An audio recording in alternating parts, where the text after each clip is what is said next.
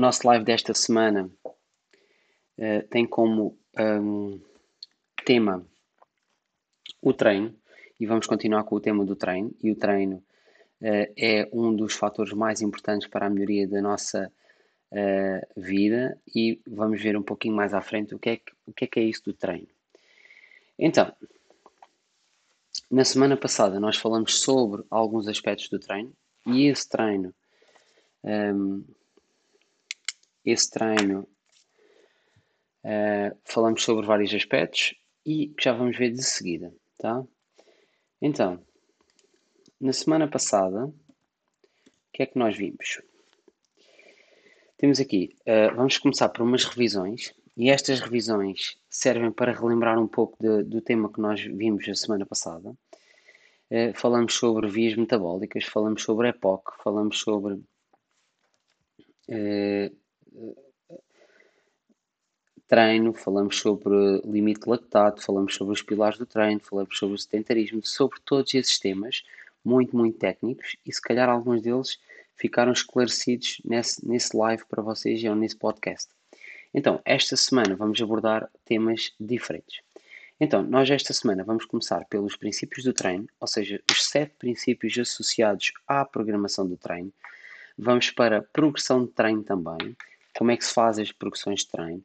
Vamos falar sobre VO2 máximo, que foi um dos temas que a semana passada ficou por falar. E vamos ainda falar sobre os benefícios do treino e na prevenção das doenças. Ok? Então, esta semana vamos começar com os princípios e, como eu disse ainda há pouco, os princípios do treino são sete. E eu já vou dizer o que é que corresponde a cada um deles. Mas primeiro é bom que vocês os conheçam, é bom que vocês um, saibam que eles existem. E então, um dos princípios do treino por onde começamos é a adaptação. Okay? Depois temos a continuidade, a especificidade, a individualidade, a sobrecarga, a reversibilidade e a variabilidade. Quando se programa, quando uh, se faz uma planificação de treino para atletas, atletas considerando pessoas, uh, não é atletas de alta competição, mas sim eu considero atletas todas as pessoas que se propõem a treinar, que começam a treinar, eu tenho sempre atenção estes, estes sete princípios. Eu e qualquer outro treinador que, que faça programação de exercício físico, de atividade física ou de treino. Então, o que é que eu vos queria dizer aqui? Queria vos dizer que o primeiro princípio, o da adaptação, não é nada mais, nada menos que Uh, o nosso corpo responde a desafios e adapta-se. Adapta-se como? O nosso corpo precisa de um tempo para se adaptar ao estímulo. Ou seja, nós vemos isto como? Uh, muitas vezes nós estamos a fazer um plano de treino e ao final de algum tempo nós já não sentimos um grande estímulo. Ou seja, aquele plano de treino inicial, uh, numa fase inicial, era super difícil, mas depois, que era super intenso, mas depois, numa fase, assim, à medida que formos, que vamos. Um, fazendo esse mesmo plano de treino, esse estímulo deixa de ser tão difícil. Ou seja, esse princípio de treino da adaptação quer dizer que nós, seres humanos, conseguimos adaptar aos estímulos que vamos dando. Ok? Muito bem. Então, o, o, segundo princípio é o princípio da continuidade. O que é que é isto do princípio da continuidade? O, estem, o estímulo deve ser repetido para que se consiga manter as adaptações e não entre em destreino, visto que a massa muscular é muito dispendiosa energeticamente falando e não é vantajoso ser mantida. O que é que isto quer dizer? O princípio da continuidade. Se eu provocar um estímulo de treino e depois uh, deixar de deixar ficar alguns dias recuperar e deixar ficar alguns dias e uh, não consigo uh, treinar mais vez nenhuma, o que é que vai começar a acontecer? Vai começar uh, o processo de destreino. Ou seja, para eu conseguir evoluir, eu tenho que conseguir ir uh, aplicando estímulos, aplicando treino, para que o patamar vá aumentando. Ou seja, tem que ser contínuo. Não serve nada eu treinar uma vez por semana e depois não fazer qualquer estímulo depois, passado dois, três dias, quando já conseguir recuperar. Então, o terceiro, um, o terceiro princípio de treino é a especificidade. a especificidade fala em nós seres humanos. E nós seres humanos somos, uh, somos muito iguais ou somos muito parecidos em termos morfológicos uns aos outros. Mas não é por isso que respondemos da mesma forma à, à, ao processo de treino. Ou seja, eu posso ter umas características genéticas ou morfológicas que me permitam adaptar, se calhar, mais a um tipo de treino cardio do que outra pessoa que tenha umas características genéticas e morfológicas diferentes das minhas. Ou seja, eu se calhar vou ter mais resultados porque tenho umas características diferentes de, de outra pessoa. Então, para o quarto uh, princípio de treino é a individualidade. Individualidade, embora sejamos, uh, embora sejamos todos seres humanos, a forma como reagimos a determinados estímulos pode variar de indivíduo para indivíduo. Ok, tem muito a ver também com a especificidade do treino, que falamos ainda há pouco. Ou seja, é muito parecida em relação ao que tivemos a falar. Depois temos o, treino, o, o princípio de treino da sobrecarga. O que é que é o princípio de treino de sobrecarga? Ao criarmos adaptações, ficamos aptos para desafios mais estimulantes. Ou seja, se vocês repararem, se eu repetir um plano de treino durante uma semana, durante 15 dias, durante um mês, sempre o mesmo plano de treino, o que é que vai acontecer? Eu adapto-me àquela carga, àquele peso, àquele estímulo e eu deixo sentir adaptações. Ou seja, a sobrecarga deve ser pensada, e normalmente quando se fala em sobrecarga, nós pensamos no estímulo da carga. Ou seja, eu aumento o peso para conseguir mais estímulo ao meu corpo. Mas aqui é preciso ter alguns cuidados, porque se eu não, não uh, adiciono carga suficiente, o que é que vai acontecer? O estímulo é suficiente para me gerar adaptações. Se eu crio uma sobrecarga ou uma carga excessiva, o que é que vai acontecer? Vai acontecer que posso me lesionar. Então, Passando aqui ao próximo, uh, ao próximo princípio de treino, que é a reversibilidade. A reversibilidade é o que não se usa, perde-se. O que é que isto quer dizer? Eu, eu posso fazer um treino durante seis meses, posso criar adaptações cardiovasculares, posso criar adaptações musculares, posso criar adaptações de resistência muscular ou nervosas, que eu depois de, de, de parar com esse estímulo, eu deixo de treinar eu entro em destreino e o que é que acontece? Todos, tudo aquilo que eu ganhei é reversível. Já tínhamos falado disto na aula anterior, no, no, no podcast anterior.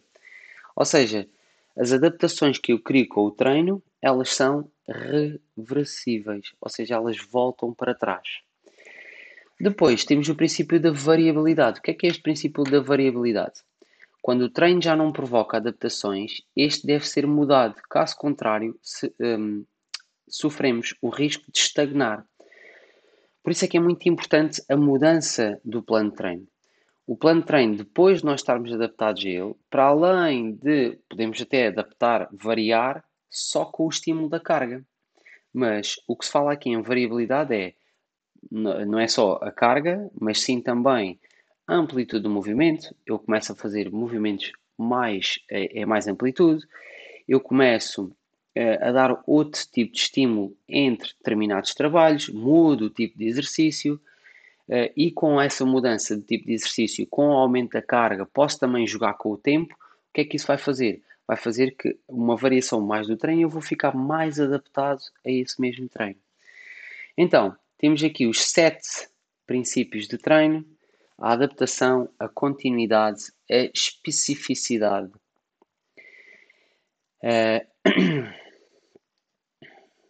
a especificidade, a individualidade, a sobrecarga, a reversibilidade e variabilidade. Ou seja, quando nós programamos, quando nós nos propomos a fazer um programa de treino, temos de ter em conta todos estes princípios. É por aqui que se rege toda a programação.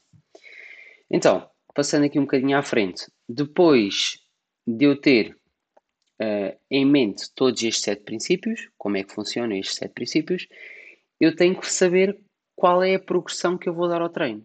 E a progressão tem várias fases. Eu tenho uma fase de adaptação, uma fase de estabilização, em que eu trabalho toda a estabilidade do meu corpo, que é super importante eu trabalhar estabilidade, e a parte do endurance. O que é que é isto do endurance? O endurance é a resistência. Ou seja, numa fase inicial, cerca de 4 a 6 semanas, eu trabalho essencialmente a resistência uh, cardiovascular e muscular e trabalho estabilização, tá? para poder ir subindo de grau a de grau para as próximas fases.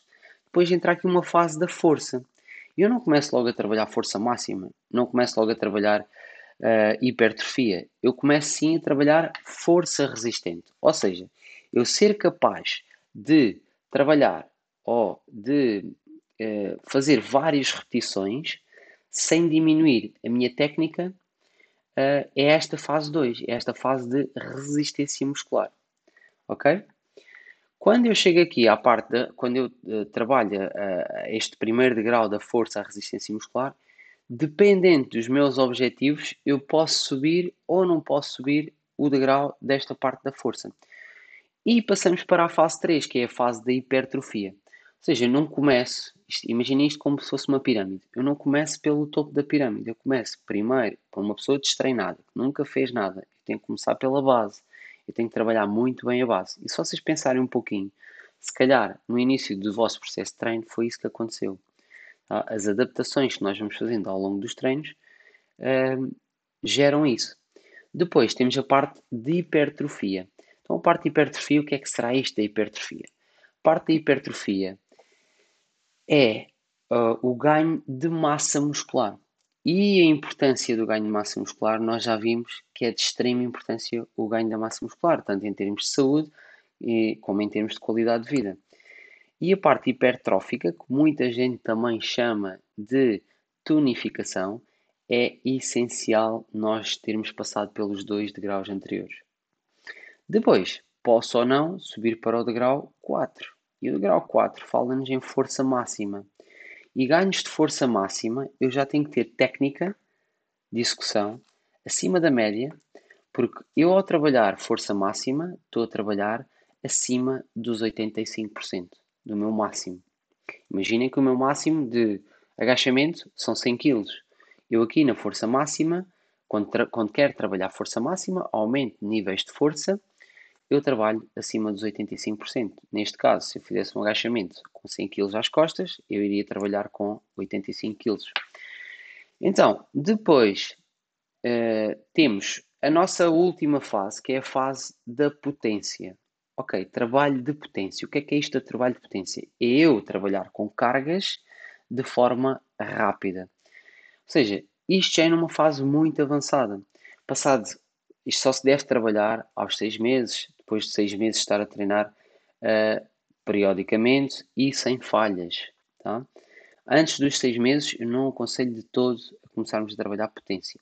O que é que, uh, só para vocês terem uma ideia de um exercício de potência, é, por exemplo, uh, uns saltos para a caixa, um, um trabalho com peso de snatch, um trabalho de sprint, todos esses trabalhos que exigem velocidade e força, é preciso o nosso uh, sistema neuromuscular estar adaptado. Então, e aqui agora, passando para o próximo slide, eu gostava de vos falar aqui do VO2. Tá? A semana passada nós falamos de uh, limiar anaeróbio, que tem tudo a ver com esta parte do VO2. VO2 que é máximo que é que é o VO2 máximo? É a minha capacidade, capacidade que eu tenho de captar, transportar e utilizar o oxigênio. E semana passada nós demos aquelas três vias metabólicas. E a primeira via metabólica, não sei se vocês se lembram, falava-nos num substrato que é a fosfocreatina, que é mais ou menos até aos 10 segundos.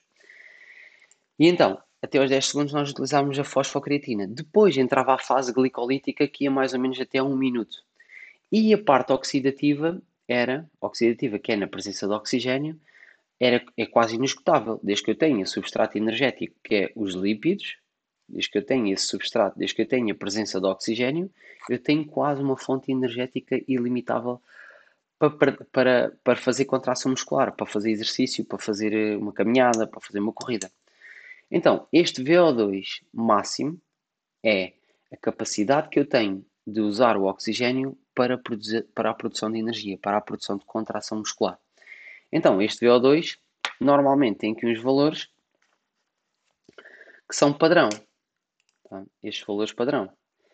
Então, temos aqui tabelas de referência. Esta tabela de referência, e nós, por acaso, no final da aula da semana passada do podcast, nós falamos em alguns exemplos de vocês e mesmo exemplo meu do VO2 máximo e que tem relógio que consiga ver o vosso VO2, uh, eh, vai associar aqui a esta tabela. Então, temos a tabela em cima dos homens e temos a tabela em baixo das mulheres. Eu vou dar um exemplo para, uh, para o meu exemplo. Eu tenho aqui entre os 40 e os 49 anos. Eu tenho um VO2 indicado pelo meu relógio de 53. Ou seja, estou ali no limite máximo, 53. Mas posso melhorar bastante. Posso melhorar até aos mais de 61. Já estive acima, mas assim que o processo de treino abranda, assim que eu abrando uh, o meu estímulo, neste caso o VO2 tem muito a ver com o meu sistema cardiovascular, assim que eu abrando esse estímulo, o VO2 também ele vai baixando, ok? Que esta tabela é referente à corrida. Normalmente o VO2 uh, eh, máximo é muito importante para desportos de endurance. Corrida, bicicleta, natação, é super importante para esse tipo de esportes. Quanto maior for o VO2, mais capacidade eu tenho de utilizar o oxigênio. E a capacidade de utilizar o oxigênio é aquela última zona energética que nós vimos a semana passada. E aí eu tenho o muito é, é, a zona energética que eu consigo produzir mais energia. As outras estão mais, estão mais rapidamente disponível, uh, têm, têm efeitos, ou seja, a, a fase glicolítica, se eu levar muito tempo nessa fase glicolítica, o que é que acontece? Há uma grande produção de ácido lático e aqui, nesta parte aeróbia, com a presença de oxigênio, não existe a tal produção de ácido lático. Então, quanto maior for o meu VO2, mais intensidade eu consigo dar ao treino sem produzir tanto, tanta acidez uh, uh, muscular. Então, passando aqui para o próximo, vamos ver as doenças ou os benefícios do exercício físico para as doenças da moda, para as doenças mais conhecidas. Então, vamos, vamos só nos cingir hoje nestas quatro. Temos o problema da hipertensão, temos o problema da diabetes, temos o problema do cancro e da saúde mental o que é que o treino, o que é que o exercício físico vai fazer para melhorar estas quatro patologias. Vamos focar só nestas quatro hoje. Tá? Se for preciso, noutra altura, nós falamos de outras coisas. Porque assim, uh, o exercício não há contraindicações algumas para que alguém não pratique exercício físico adaptado e tendo em conta aqueles sete princípios para a pessoa em questão mesmo que essa pessoa tenha qualquer tipo de patologia. A única patologia que uma pessoa, ou que uma pessoa, sim, que não pode ou não deverá treinar são problemas cardíacos. Porque problemas cardíacos poderá haver algum problema quando o coração começa a bater mais forte. E é isso que o exercício faz. Faz com que o coração bata mais rápido e poderá haver problemas extra se a pessoa já tiver problemas de coração. Então, vamos começar a falar sobre a hipertensão. O que é que é a hipertensão? Aqui diz que é o aumento anormal e por um longo período da pressão que o sangue faz ao circular pelas artérias do corpo. E na imagem que nós vemos aqui, temos uma artéria super saudável. Porque nós não vemos aqui nenhuma acumulação de gordura. Se vocês pesquisarem uh, por arteriosclerose, que é que acontece? Quando eu tenho o colesterol muito alto, começa a acumular uh, gordura nas minhas artérias. E o espaçamento que nós vemos aqui na imagem, em vez de ficar com este diâmetro que está aqui, vai ficando cada vez mais uh, estreito. Imaginem uma palhinha. Uma palhinha, se tiver detritos lá dentro, eu não consigo passar o líquido tão bem como se ela não tivesse. Então, as nossas artérias elas têm elasticidade. Tá? Elas têm elasticidade.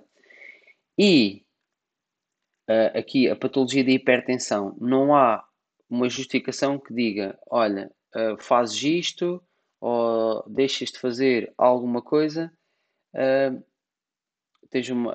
não tem causa, causa e efeito. Ou seja, não há uma causa para o surgimento da hipertensão, pelo menos nós sabemos, ela está sempre associada a outras, outras causas, como a obesidade, como o colesterol elevado, como os diabetes também. Tá, este, este tipo de doenças metabólicas são muito associados. O que é que acontece? Esta, eh, estas artérias têm elasticidade. E quando eu começo a praticar exercício físico, o meu volume de sangue ele aumenta. Ou seja, eu preciso levar mais sangue às minhas células musculares para que elas se possam contrair. E ao levar mais sangue, vai passar mais quantidade de sangue pelas artérias e elas, como têm a capacidade de expandir, vai aumentar durante o treino a nossa pressão arterial. Mas o que é que acontece com pessoas com hipertensão num longo período? Essas artérias vão perdendo a elasticidade, ou seja, elas ficam enrijecidas. E aí é que existe o perigo. Existe o perigo porquê?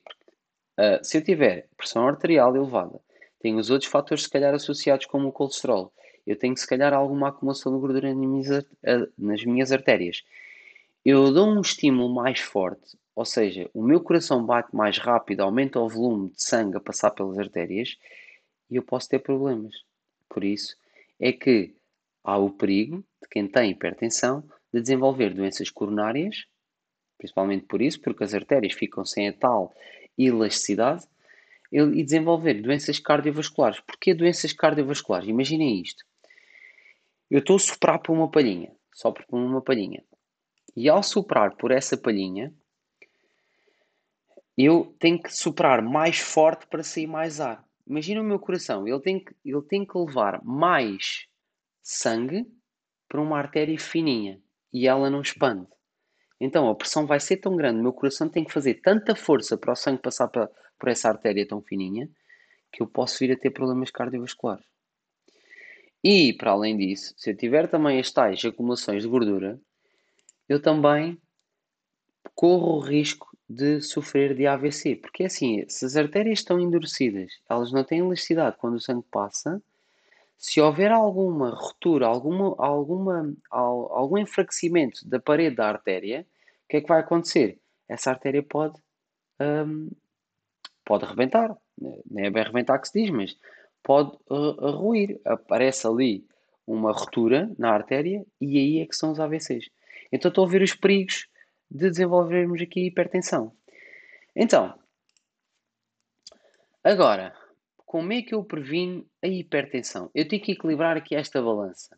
Tenho que ter, tenho que equilibrar, ou tenho que uh, pesar a balança mais para os hábitos preventivos do que para os hábitos negligentes. O que é que me pode provocar esta hipertensão?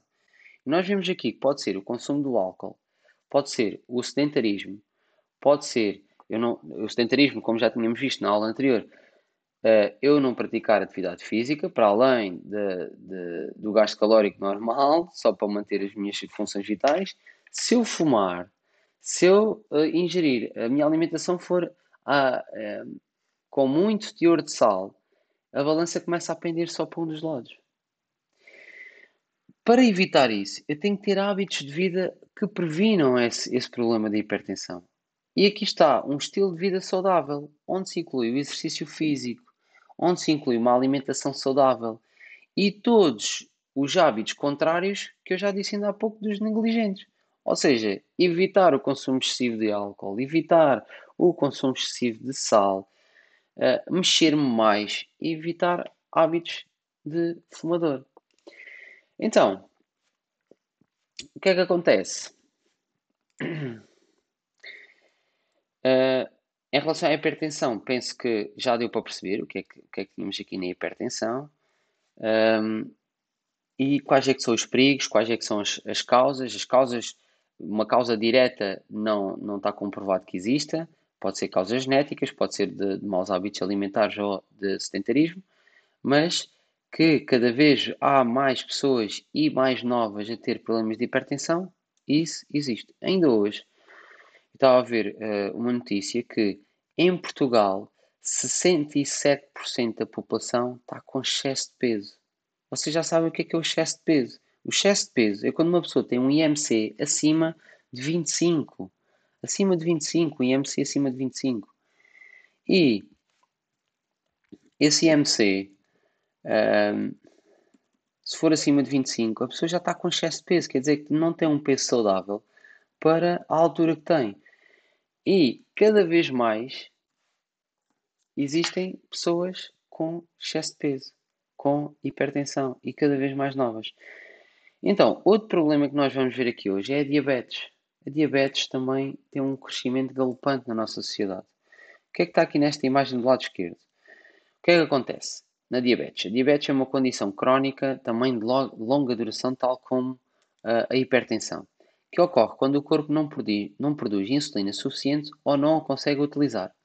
Falamos aqui em insulina. O que é que é a insulina? A insulina é uma hormona que é produzida e que faz com que a glicose circulante na, na, na, na, na circulação sanguínea, que ela seja, eh, na presença da insulina, eh, essa glicose circulante entra para dentro da célula. A glicose circulante só entra para dentro da célula se, vejam bem, se tiver insulina. Mas o que é que acontece normalmente com os diabéticos tipo 2? Vocês sabem que existem dois tipos de diabetes. Há o tipo 1, em que o pâncreas não consegue produzir insulina suficiente, uh, ou, deixa mesmo de produzir uh, insulina, e há o tipo 2. O tipo 2 é devido a todos os maus hábitos que nós temos, de todos os maus hábitos uh, de sedentarismo, de má alimentação, de excesso de açúcar e que vão saturando a nossa circulação com glicose. E as nossas células, se nós não, uh, se nós não um, gastarmos essa glicose intracelular, glicogênio muscular, neste caso, se eu não gastar essa glicose, o que é que acontece? Essa glicose vai ficar acumulada nas células. Se eu continuo a ingerir glicose, açúcar, na forma de açúcar, e as minhas células já estão saturadas dessa glicose, eu não vou conseguir uh, uh, mandar para dentro da célula a glicose extra ou açúcar extra que está circulante. E se vocês verem aqui pela imagem, aqui na imagem tem uma célula, está representada a célula, e na parte de fora está a circulação sanguínea. O açúcar ou glicose está circulante, o que é que acontece?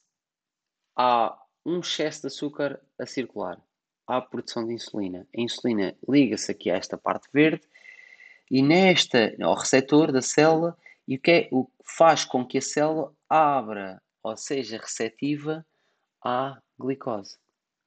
Se eu não tiver insulina, a célula não vai receber glicose. Então, vai haver muito açúcar a circular na minha circulação sanguínea. Então, quais é que são os perigos da diabetes? Disfunção sexual, doença cardíaca ou infarto e perda, perda da visão, entre outros. Eu só resolvi pôr aqui três, mas há muitos mais perigos de eu ter, de eu ter esta, esta patologia da diabetes. E o que é que acontece? Se eu praticar atividade física, eu posso reduzir muito a minha probabilidade de ter diabetes. Posso reduzir essa probabilidade. Posso reduzir o risco. Porquê? Porque assim, é, a diabetes tipo 1 eu não, não consigo reverter, mas há muitos casos da, diabetes tipo 2, que é as células passam a ser resistentes à insulina. Porquê? Porque eu não gasto o açúcar que está dentro das células, eu não vou poder receber mais, mas vou continuar a ingerir, ele está circulante. Ele fica, a célula fica resistente. Ok, já estou cheia da glicose, não preciso de mais. O que é que acontece se eu começar a treinar, se eu começar a gastar aquela energia que eu tenho intracelular, eu começo a ser mais tolerante à insulina. Ou seja, deixo de ser tão insulino-resistente. O que é que é insulino-resistente? Embora eu, te, eu consiga produzir insulina, mas não é suficiente para uh, que uh, o açúcar circulante vá para dentro das células. Então eu consigo gastar essa glicose intracelular, consigo gastar esse glicogênio muscular, porque quando está no músculo chama-se glicogênio, uh, consigo gastar isso tudo e com uh, o decorrer do treino, com, uh, com o decorrer do treino, com o decorrer de, dos estímulos, com o gasto de energia, o que é que vai acontecer? Elas vão ficando ou vão perdendo essa tal resistência. E a diabetes começa, a, os níveis de açúcar no sangue começam a baixar. Tá? E eu deixo de ter que tomar medicação. Muitas vezes isso acontece, outros casos se calhar não acontece. Eu já tive prova viva de que isso aconteceu. E, tem, e há prova de que uma pessoa diagnosticada com diabetes tipo 2, ainda numa fase inicial, em que começou a praticar atividade física um, e reverteu esse, esse panorama da diabetes. Então, é possível nós conseguirmos atenuar ou até mesmo reverter este panorama um, ou este problema da diabetes. Tá? Então, voltando aqui à nossa apresentação, temos também o problema de saúde que complica hoje em dia, cada vez há mais, o problema do cancro. E, se calhar muitos de vocês não sabiam, a atividade física também ajuda na prevenção de determinados tipos de cancro. Ok, o que é que é o cancro? Trata-se de uma proliferação anormal de células. O que é que acontece? Normalmente há uh, o regeneramento celular, ou seja, há umas células que morrem, há outras células novas que vão substituir as que morrem, mas algumas vezes há uma produção de células anormal, ou seja, há uma produção de células que não fazem a sua função e elas vão se não fazem a função que deveriam fazer uh, e elas vão se multiplicando e ao se multiplicarem geram problemas de uh, tumores. Então, para prevenir este tipo de, de doença, também ajuda a parte da atividade física. O estilo de vida uh, saudável, evitar o sedentarismo, alimentação saudável. O que é que acontece? Há aqui vários tipos de cancro que podem ser prevenidos com o exercício físico. E, não sei se vocês têm bem noção, aqui o, o primeiro, o cancro do cólon, o cancro do cólon, uh, com a prática de exercício físico, poderá reduzir o risco de até 50%. Tá?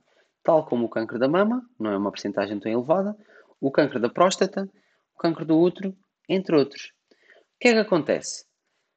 Há aqui algumas coisas que nós temos de ter cuidado. E muitas vezes nós pensamos, olha, estou a praticar exercício e uh, não preciso ter uh, alguns cuidados para evitar determinados problemas. Então, vamos imaginar aqui uma hipotética situação de uma pessoa que corra na rua e que corra todos os dias e que esteja situado no Algarve como nós, aqui no Algarve, em que a maior parte do verão faz sol. Ou seja, está sempre um dia com sol. E essa pessoa vai correr sempre uh, de t-shirt, sem qualquer proteção, sem pôr protetor solar. Ou seja, há um risco maior de, dessa, uh, uh, dessa atividade poderá vir a gerar o cancro da pele, porque assim eu estou todos os dias uh, a apanhar sol, sem qualquer proteção, mas embora eu esteja a fazer exercício físico, estou a apanhar com uma quantidade de sol muito elevada. Então, é preciso ter cuidado, tal como determinados desportos, por exemplo, o ciclismo, também não é muito abonativo para evitar o câncer da próstata. Tal como há outros exercícios de mais impacto para as meninas, tem que proteger bem a parte da mama.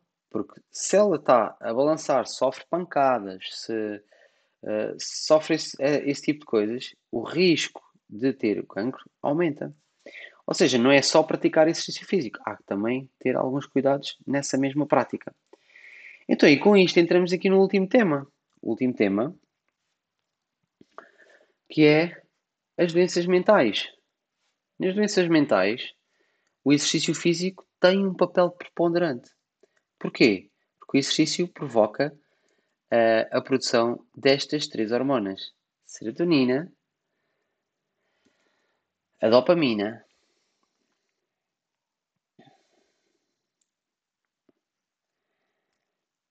e as endorfinas. Então, o que é que estas hormonas fazem? Temos aqui o exemplo da serotonina. A serotonina atua regulando o humor, o sono, o apetite, o ritmo cardíaco, a temperatura corporal. Olha só a função da serotonina. E ela é produzida Depois, como recompensa, é seguir ao exercício físico, tal como é, está presente também em alguns alimentos, ok? A dopamina igual, também é uma hormona do bem-estar. E a dopamina também, uh, uh, tal como o, neuro, o outro neurotransmissor, atua em diversas regiões do cérebro. A sua ação influencia as nossas emissões, emoções, aprendizado, humor e atenção. Aprendizado é a, a nossa forma de aprender, a nossa, a, a nossa atenção. Então, com o exercício físico, há a produção destas ou destes neurotransmissores. Então, para além disso, a, a nossa saúde mental poderá melhorar e é muito, ou poderá beneficiar é muito, em casos de depressão, de mau humor e de stress. Então, uh, é isto. É o nosso podcast de hoje, nosso live. Espero que tenham gostado e vemo-nos daqui a 15 dias. Obrigado a todos. Espero que uh, daqui a 15 dias estejamos todos presentes e espero que tenha corrido tudo bem. E até já!